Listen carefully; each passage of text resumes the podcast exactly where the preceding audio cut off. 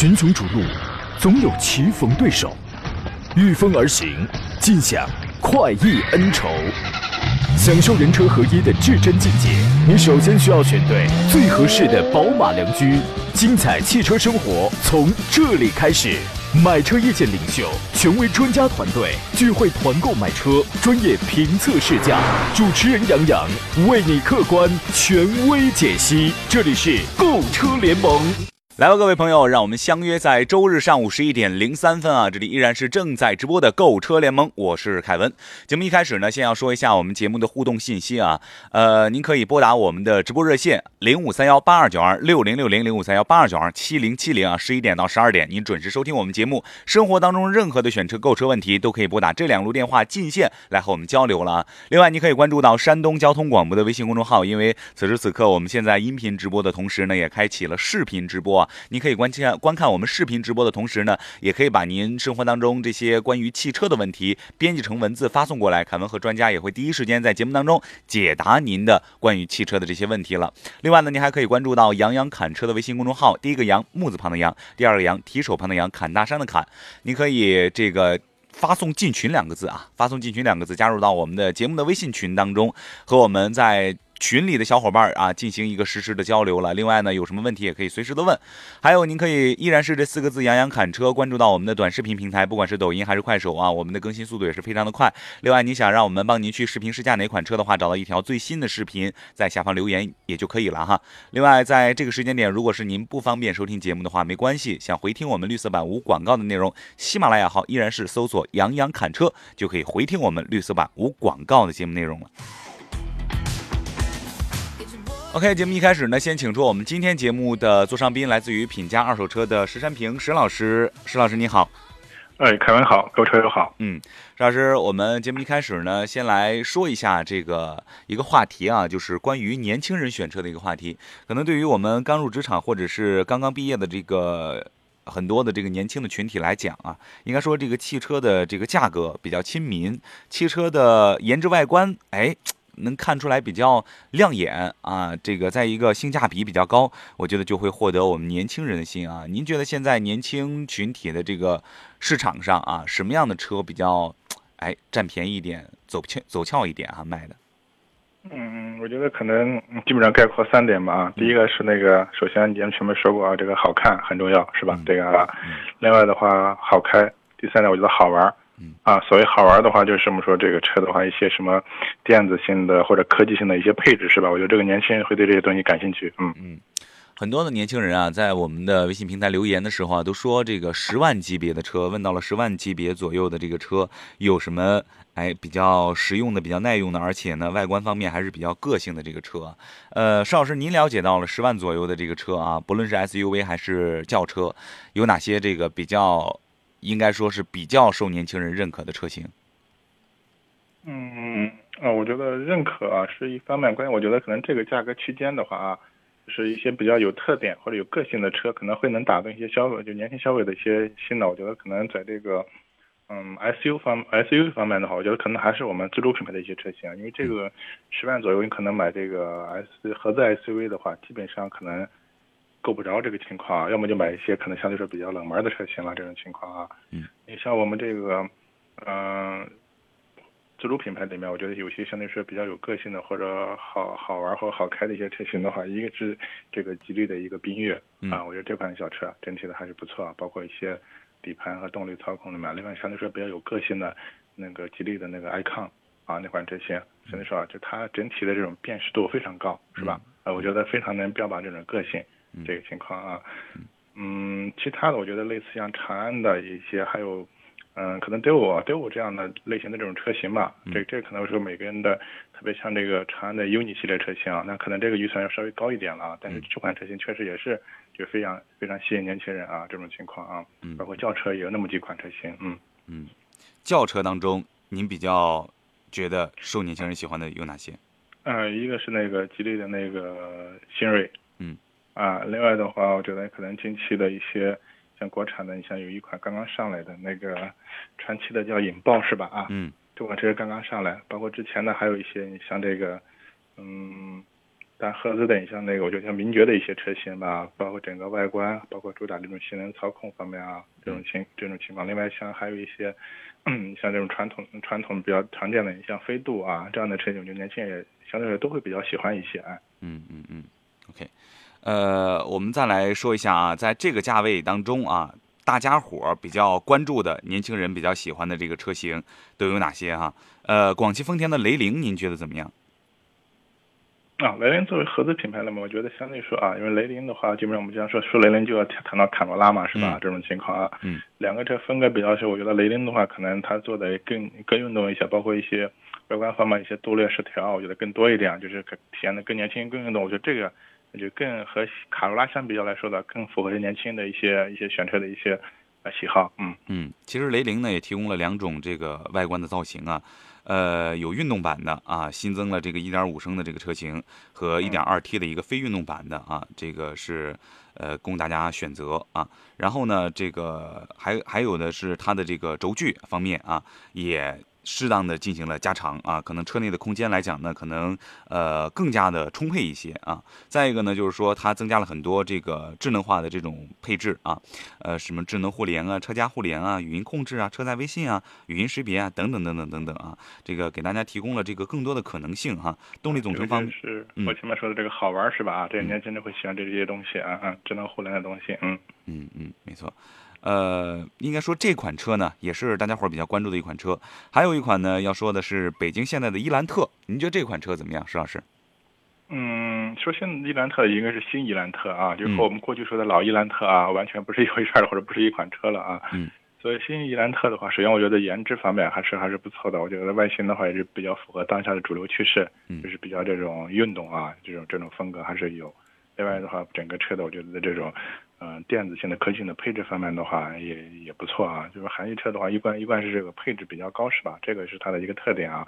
所以这款车的话，我觉得，嗯，喜欢的话可以入手。包括这款车，我觉得性价比也不错。但唯一的话，可能新车上来以后，整体的销量方面的话，并不特别突出啊，是这样。嗯嗯。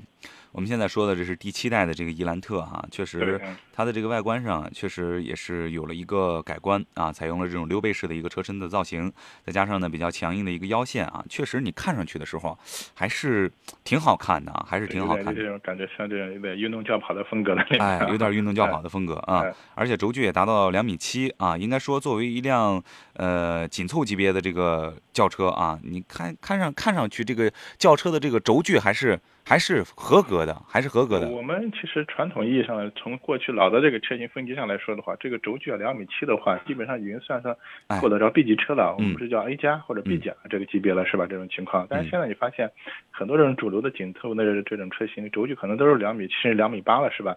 但是还叫紧凑型车，它就 给你比较给你这种降维打击啊！对对，哎，嗯。所以啊，这个确实，人家如果是我在 B 级车或者我在 A 加级车里，这个车身尺寸的话，我可能不占优。哎，但是我 我放到这个紧凑汽车当中，哎，我就算是比较凸显出来了哈。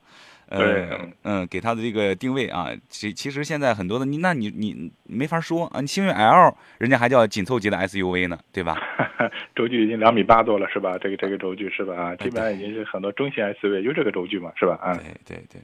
啊，呃，其实说到这个第七代伊兰特啊，它的这个车尾风格啊，我觉得是比较有设计感的啊。你看它采用了这种内凹式的这个方式啊，把这个层次感营造的还是比较饱满的啊。而且呢，这个尾灯灯腔内部呢也加入了很多细节的这个设计，让你觉得呢，哎，在这个价位当中，呃，有这样的巧思在里边呢，你还觉得哎物有所值的一种感觉啊。而且在 1.4T 的这个车型上还配有黑色的这种小鸭尾和底部的一个扩散器啊。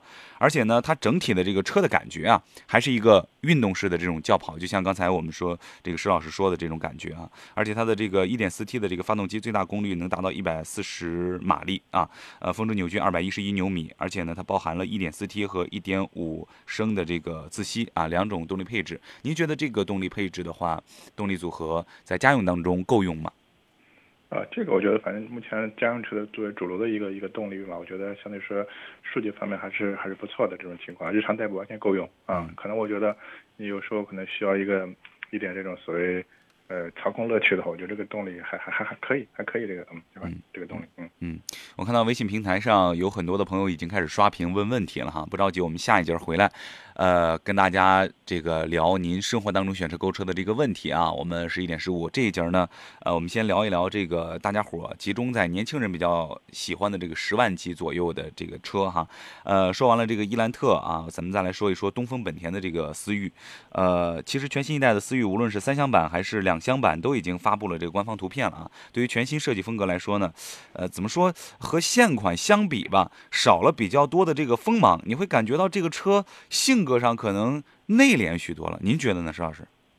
嗯，对，其实思域这款车的话，可能包括说现在在售这一代，我觉得整体的这个个性风格还比较鲜明，是吧？觉得还是主打这种运动操控这样的一个一个风格。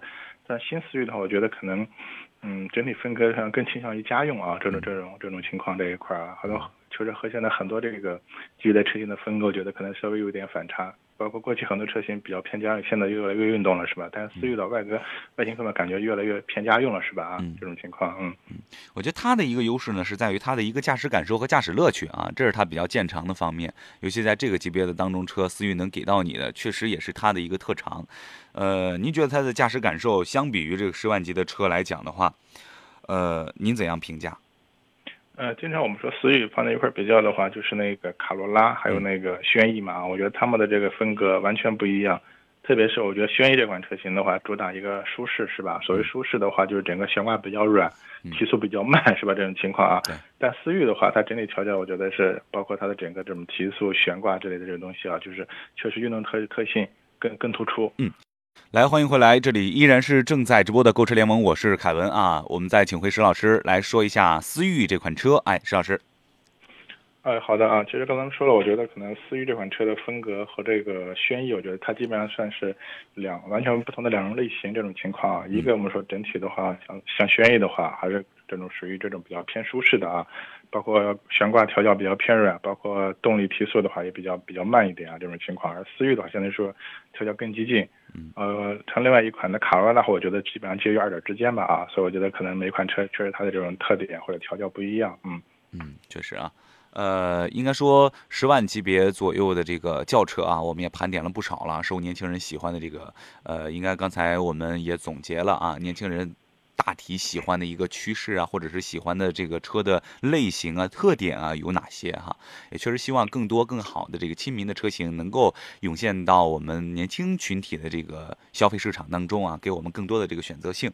我们再来看微信平台啊，微信平台上，呃，人由命，命由天，这位朋友说了啊，这个刷屏了啊，他说这个专家好，零六年的宝马三二五银色啊，呃，二点五 V 六的啊，跑了十一万公里。全程 4S 保养还值多少钱？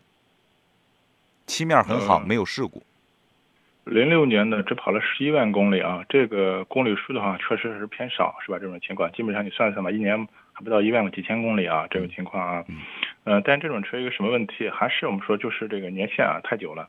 嗯。零六年现在我们说整整已经是十五年了，可能这个车后期的话，你每半年啊就要上线检一次啊，可能后期的时候使用成本或者方便度会差一些。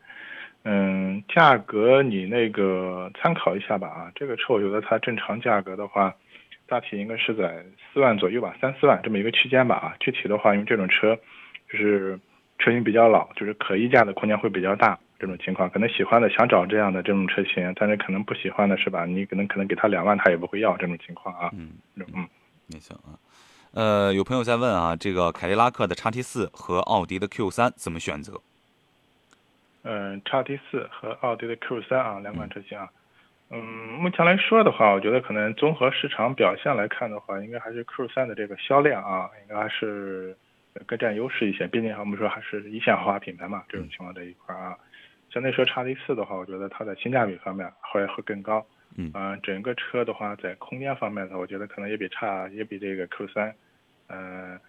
优势可能空间方面也要稍微大一点，这种情况啊，所以两款车就看你，我觉得一个是，呃，你可以具体的话再去比较一下，我觉得动力方面的话，叉 T 四要好，啊，这个情况这一块儿啊，另外的话主要看你开多长时间，如果保值的话，Q 三要好，是吧？这个情况，然后建议你自己再去对比权衡一下吧，嗯。嗯，呃，这个问题是个老问题了啊，我们听众在问说，这个想入手新奇骏，但是呢又不知道三缸到底靠不靠谱。嗯，其实我觉得这个三缸靠不靠谱，可能大家我觉得到目前的话，可能国内车市的话，确实对这个三缸这个认可度啊，还是会比较差一点。嗯，就认可程度差呢，我觉得主要是一个原因啊，就是我觉得现在很多这种三缸机的话，应该都属于比较新的这种这种发动机啊。嗯，就是大家对它整体的这个耐用度的话，我觉得这个东西现在我就是我没法去给你明确的说这个发这个三缸机没问题是吧？你大胆的用。嗯，就这个东西，我觉得还是要经过一个市场的一个。实际啊反馈或者一个时间的一个检验是吧？这种情况，你像有些三缸机，像宝马一系的啊，嗯，这这个包或者那个宝马叉的这个三缸机啊，确实就是它的这种噪音会大一些，包括这个呃发动机的声音也不好听啊。但是它整体的这种可靠稳定性方面的话，就是倒没有反馈说它有什么明显的问题是吧？啊，嗯。你包括还有像沃尔沃的这个三缸机，包括在吉利的很多车型上也有所应用这一块。其实整体的像这两款三缸机的话，我觉得市场对它的最起码对它的所谓这个耐用度方面的话还是比较认可。但有些三缸机的话，确实问题毛病比较多，是吧？啊，嗯。所以从嗯。这个新奇骏这款三缸机的话，最起码我们说从看数据来话来看的话，就是它，呃，数据表现非常不错啊，用了很多的新的技术，是吧？甚至什么说沃德十佳发动机的啊，这样的都算是非常有名的发动机。嗯。但毕竟的话，我觉得在国内来说的话是比较新的一个一个东西啊。嗯。就是我没法准确的说，就是它的可靠稳定性怎么样，这个我觉得真的还是要有时间来来来检验吧，这种情况啊。嗯。还有朋友在问这个亚洲龙和天籁怎么来选择？嗯，亚洲龙和天籁是吧？啊，这个首先我觉得可能你要放这两块放在比较的话，那个应该是二点零 T 的天籁是吧？啊，对，所以我觉得可能价格会比较接近。否则的话，你现在天籁二点零自吸的入门级才十十十五六万是吧？你这个完全价格不在就不不是在一个级别的车型了。嗯，相对来说的话啊，我觉得整个这个亚洲龙的这个车的风格来说的话，空间方面的话更占优势，车的风格。更偏商务一点，包括它整个的仪表的这种风格是吧？啊，就是那种比较极简商务的风格。呃，这个天籁的话，我觉得它主打一个舒适啊，这样的这种这款车一加一商这种情况啊。所以这个我一个是根据你的这个实际需要、驾乘感受体验一下是吧？有舒适度的话，天籁要好。嗯啊，就是这个情况。如果我说偏商务的话，呃，这个亚洲龙会那款车这个整体的风格更商务一些，这种情况啊。嗯嗯。小李说啊，这个。奔驰的 C 二零零或者是 C 二六零可以入手吗？建议买这两个哪一个？呃，C 两百和 C 二六零是吧？啊，嗯，现在是这样，我觉得奔驰 C 级的话，嗯，首先的话，我觉得动力方面的话，其实我个人更建议的话，还是，嗯，看一下这个二点零 T 的这个动力啊，这种这种情况这一块儿。嗯，另外的话，其实现在本整体的这个奔驰 C 级的话。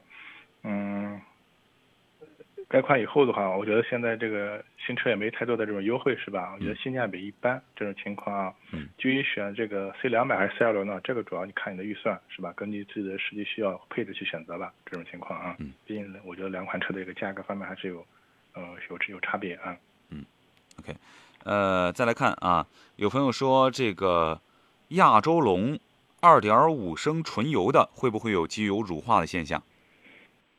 嗯，应该是早期的时候，特别是去年啊，早期的时候有一段时间，就个别车型的话也出现了这个情况。但我觉得这个东西确实可能还是按厂家的说法，和还是和温度有关系，是吧？啊，但是我觉得这个可能，嗯，特别是今年听到这方面的反馈会会少一些这种情况啊。嗯，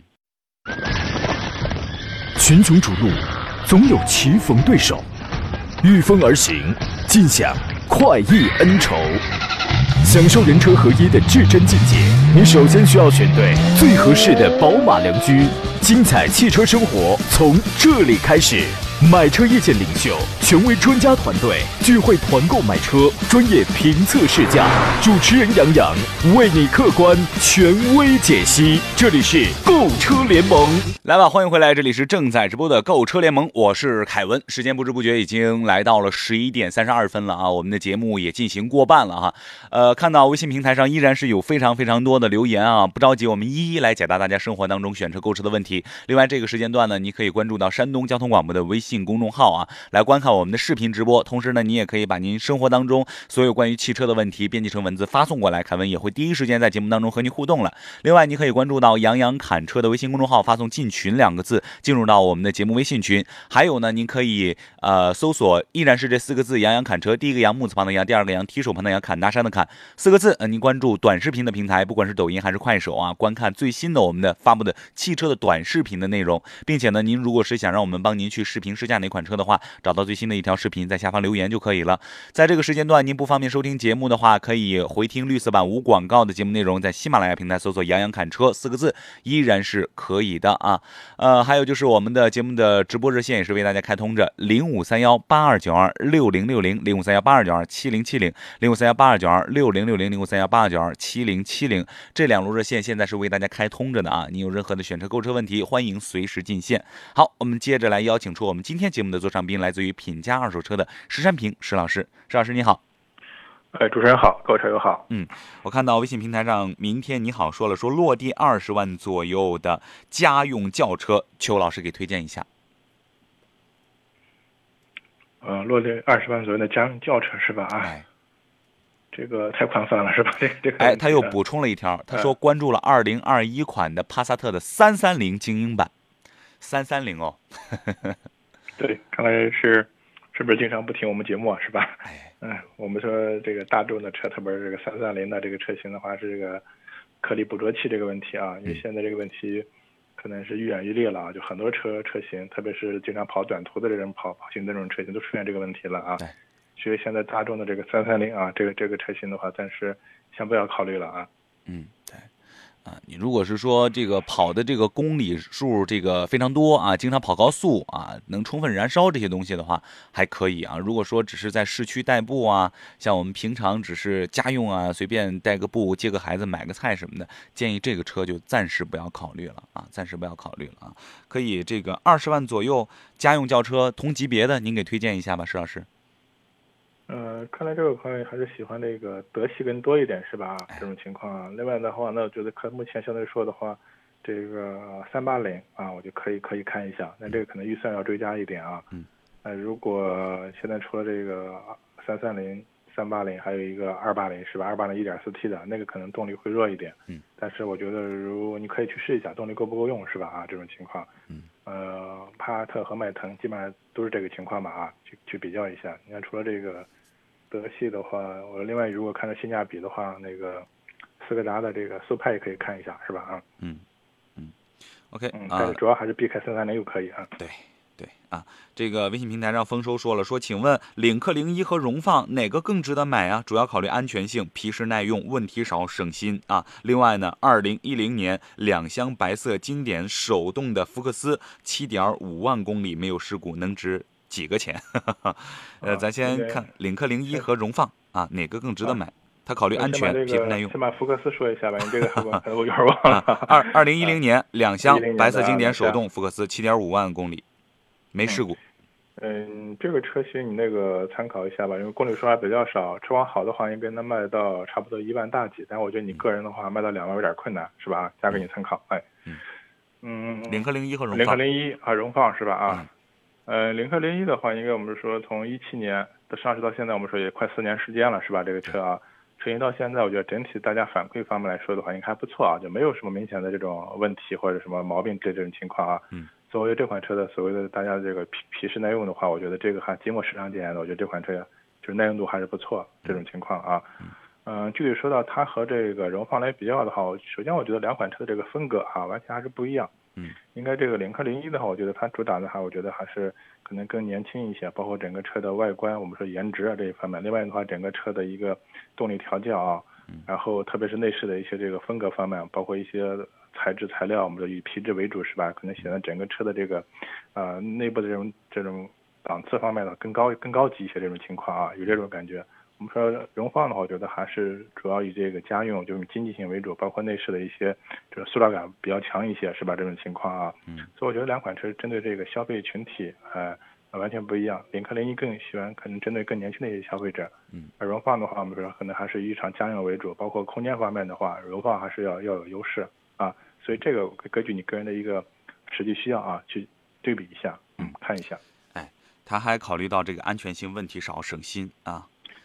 呃，安全性问题的话，我觉得还可能在配置方面的话，领克零一的一些主动安全配置方面更丰富一些啊，这个情况啊。但，这个我说安全性的话，配置方面是相对的，这个还需要跟你个人的实际一个需要去去选择吧。嗯嗯，好。呃，善缘说了说，专家老师好，长安的 CS 九五和荣威的 RX 八，请专家给评价一下，家用质量怎么样，安全性怎么样？嗯，首先的话，这两款车的个头都够大，是吧？啊。嗯。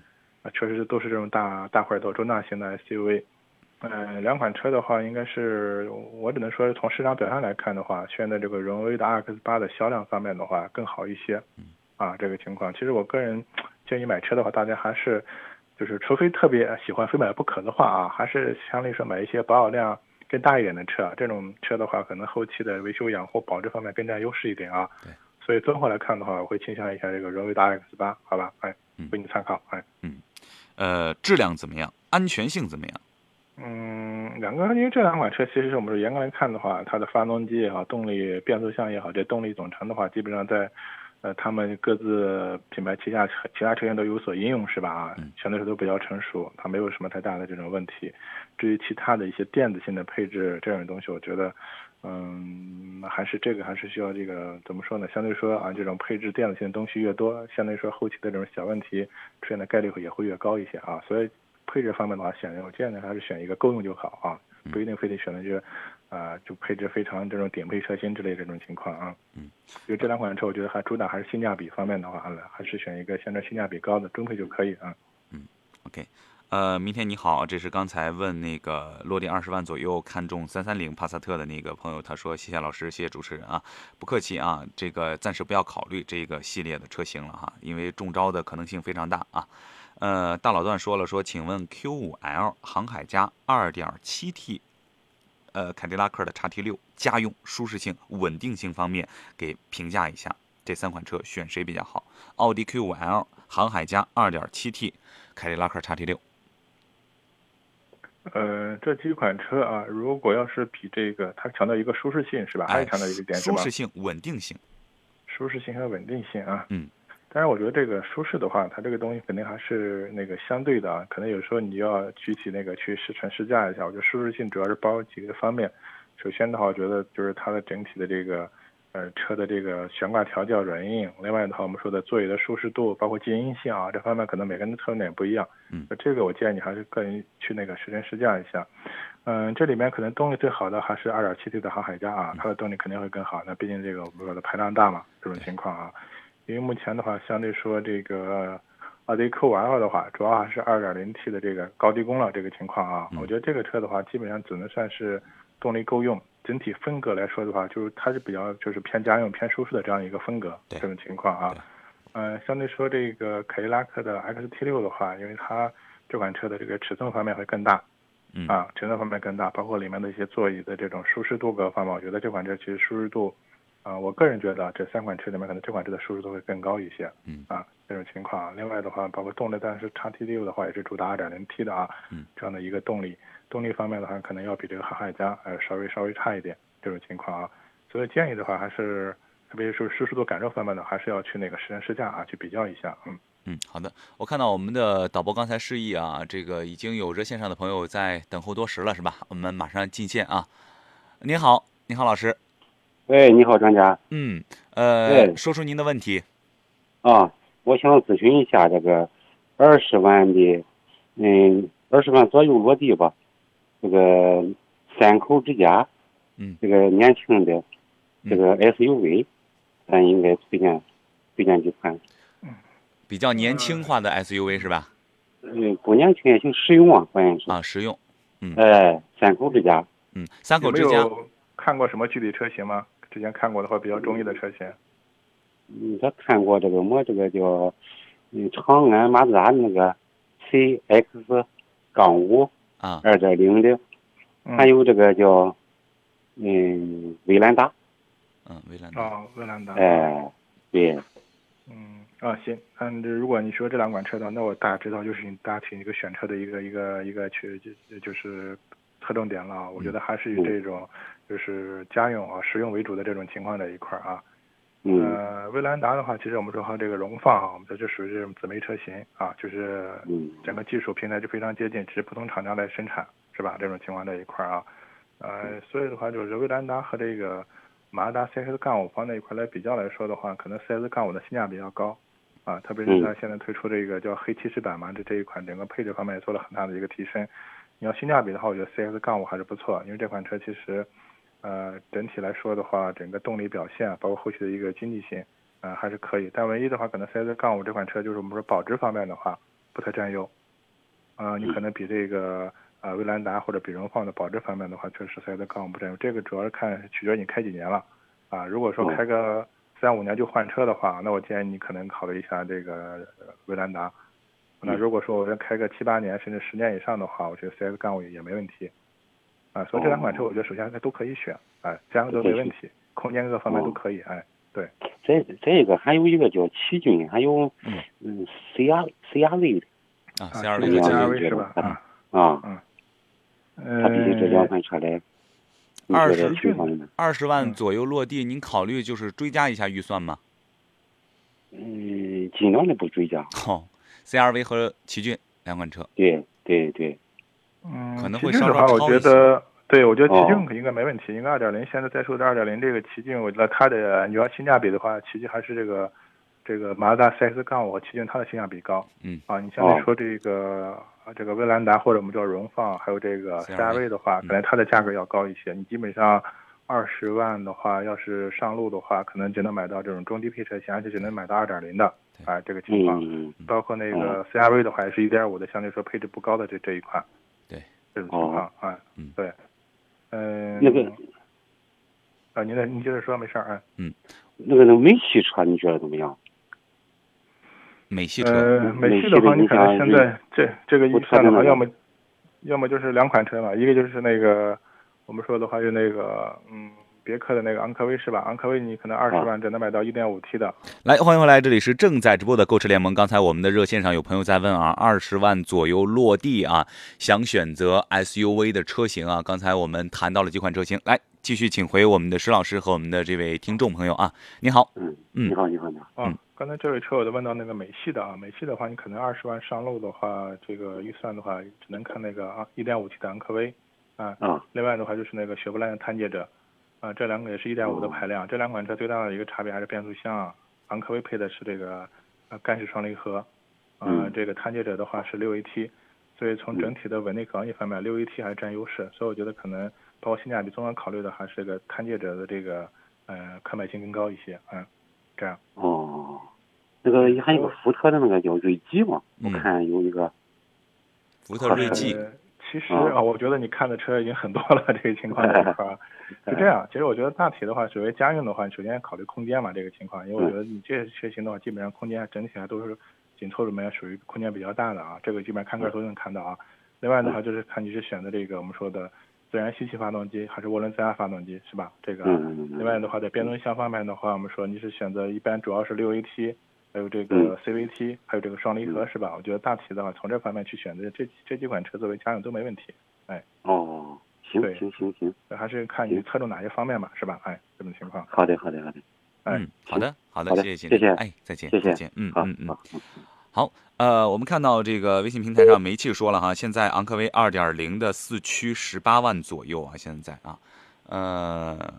看看这位先生他自己选择的一个一个大体的情况吧啊，他应该是看了不少车了，也是赚了不少了，同向比较的这个车型也不少啊。呃，叉叉说啊，请专家评估一下车，一三年的阳光，十跑了十一万公里，手动黑色，没有事故，原版一处喷漆，还能值多少钱？呃，阳光是吧？一三年的手动挡车型。嗯。呃，价格的话，你那个参考一下，因为现在这种老款的手动挡车型啊，可能现在市场上就是，呃，不是特别好卖，就畅销度差一些啊。嗯。嗯，价格的话，你参考大体，我觉得可能，嗯，两万多，接近三万是个上限吧，两万五到三万之间，具体看车况。哎。嗯，OK，呃，平台上 YY 这位朋友说了，说这个预算十三万左右，买领克零三还是吉利星瑞？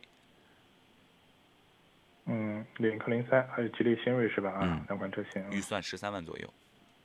嗯，两款车型是是实际上是这样的，我觉得这个整体的这个风格还是还是不一样。嗯，领克零三的整体，我觉得就是调教还是比较偏运动一些，包括悬挂之类的都是比较硬一些的这这个这个车型啊。嗯可能我觉得你喜欢这种运动操控的话，你不管是这个，呃，你可能选只能选择这个一点一点五 T 的领克零三这种情况啊，二点零的可能价格要高。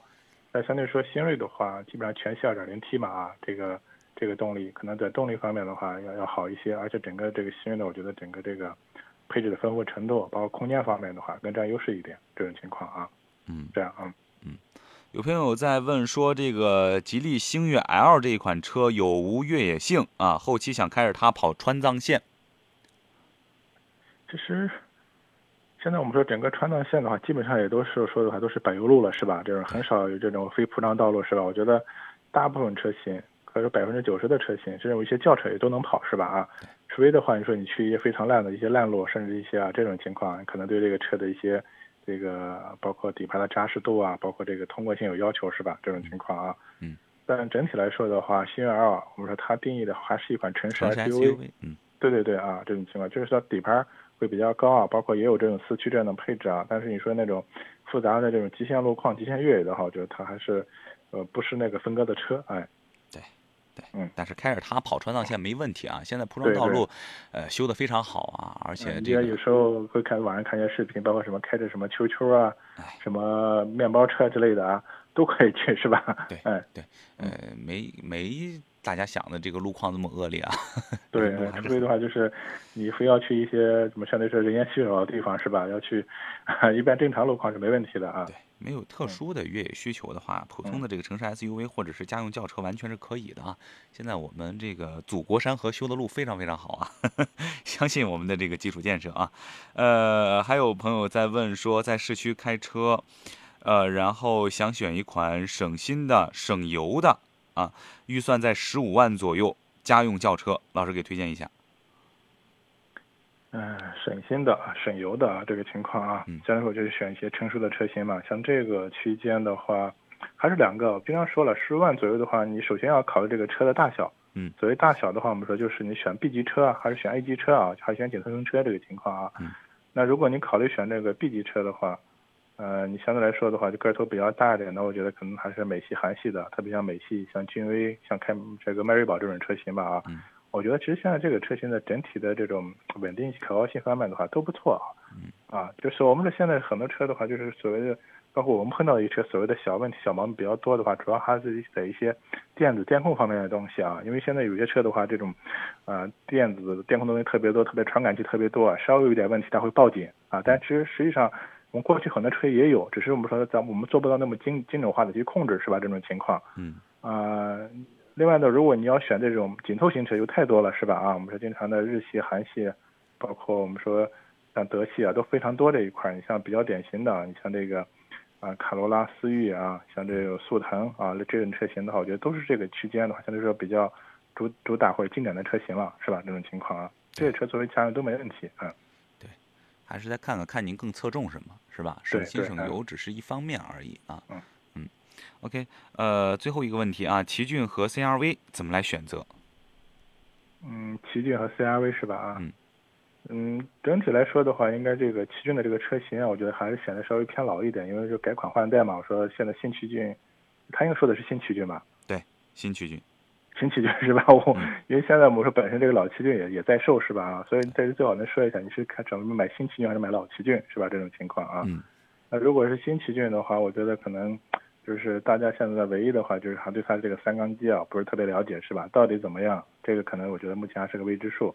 那说那就说从车型的成熟度来说，那我就可能 CRV 更占优势一点，毕竟这个 1.5T 这个发动机中间也出过一些问题，到现在我们说也也好几年时间了，到现在整体我觉得大家反馈还不错啊。就车型的成熟度、省心度来说的话，我觉得 CRV 是有有优势。嗯这种情况啊，嗯，因为新奇骏刚刚上来是吧？我觉得这个还是有待于观察或者市场的一个一个反馈吧。嗯嗯，好的，非常感谢石老师做客我们今天这一期的节目哈。如果您在生活当中有任何选车购车的问题的话，可以及时的关注山东交通广播的微信公众号啊，给我们发送文字过来就可以了啊。另外呢，您还可以关注到杨洋侃车的微信公众号，发送进群两个字加入我们的节目的群啊，并且呢，您还可以关注杨洋侃车的短视频的平台啊，关注我们的最新更新的短视频，想让我们去帮您视频试驾，找到最新的一条视频留言就可以了。